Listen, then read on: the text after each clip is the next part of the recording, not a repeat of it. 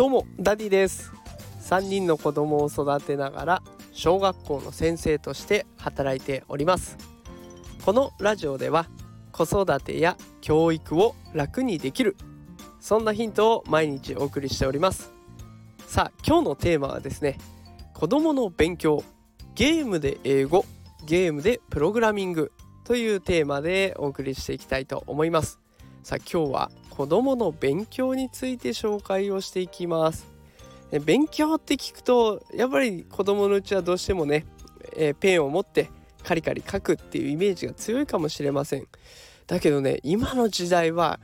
学び方ってかなり多様になっています。で、えー、とあるねネット記事を見つけましてそのタイトルがですねゲームフォートナイトで英語が喋れるようになってきた？嘘のような本当の話。ということで、えー、2022年の8月今年の8月ですねから親子でカナダで生活を始めたっていう方が、えー、ネットの方に記事を投稿しておりました。でそれざっくり説明するとフォートナイトっていうゲームがあるんです。ねあのこう敵を倒してやっつけていくゲームですね。いやそのゲーム友達と通信をしながら、えー、友達と協力してプレイすることができるんですけれどもそのフォートナイトを通してネイティブのことも英会話ができるようになってきたということなんですね。でその子は学校の授業とかあとは個別で通ってる英会話スクールで習った英語をそのゲームをするためにこう使っていくんですね。だからゲームをしたい友達と協力したいっていう思いが英語を学ぶっていう意欲につながっているということにもなってくるししかも英語で学んだことをしっかりアウトプットできるのがゲームなんですよね。だからゲームをするために英語を学んでで英語を使うからもっと英語ができるようになってくるってもう最高のサイクルが出来上がってるんです。であのこれは日本でも使える話で英語に限らず今話題のプログラミング教育っていうのはあります。あの習い事でもねプログラミングを習えるところがたくさん出てきました。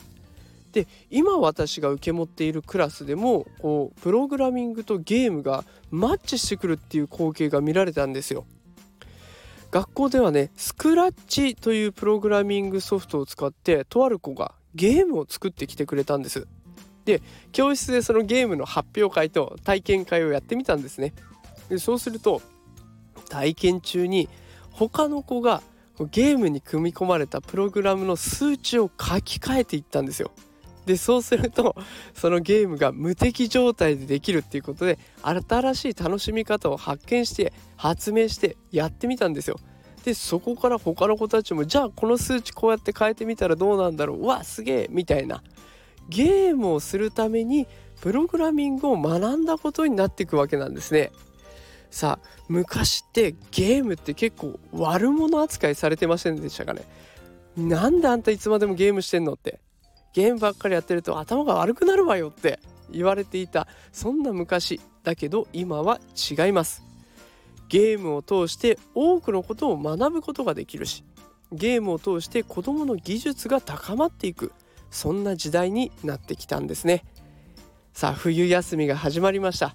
ゲームをする時間もしかしたら増えてるかもしれませんね。だけどゲームにはこういった可能性があることを頭に入れておくだけでも保護者の方の心が安定するかなと思って今日はこんな配信をさせていただきました、えー、少しでも子育てが楽になったら嬉しいなと思っております。ということで今日はゲームで英語ゲームでプログラミング最後の大事なところで噛んでしまう。なんていうことでしょうか。ということでお送りしました、えー、今日も最後まで聞いてくださってありがとうございます。もしこの放送を気に入っていただけたらフォローいただけると嬉しいです。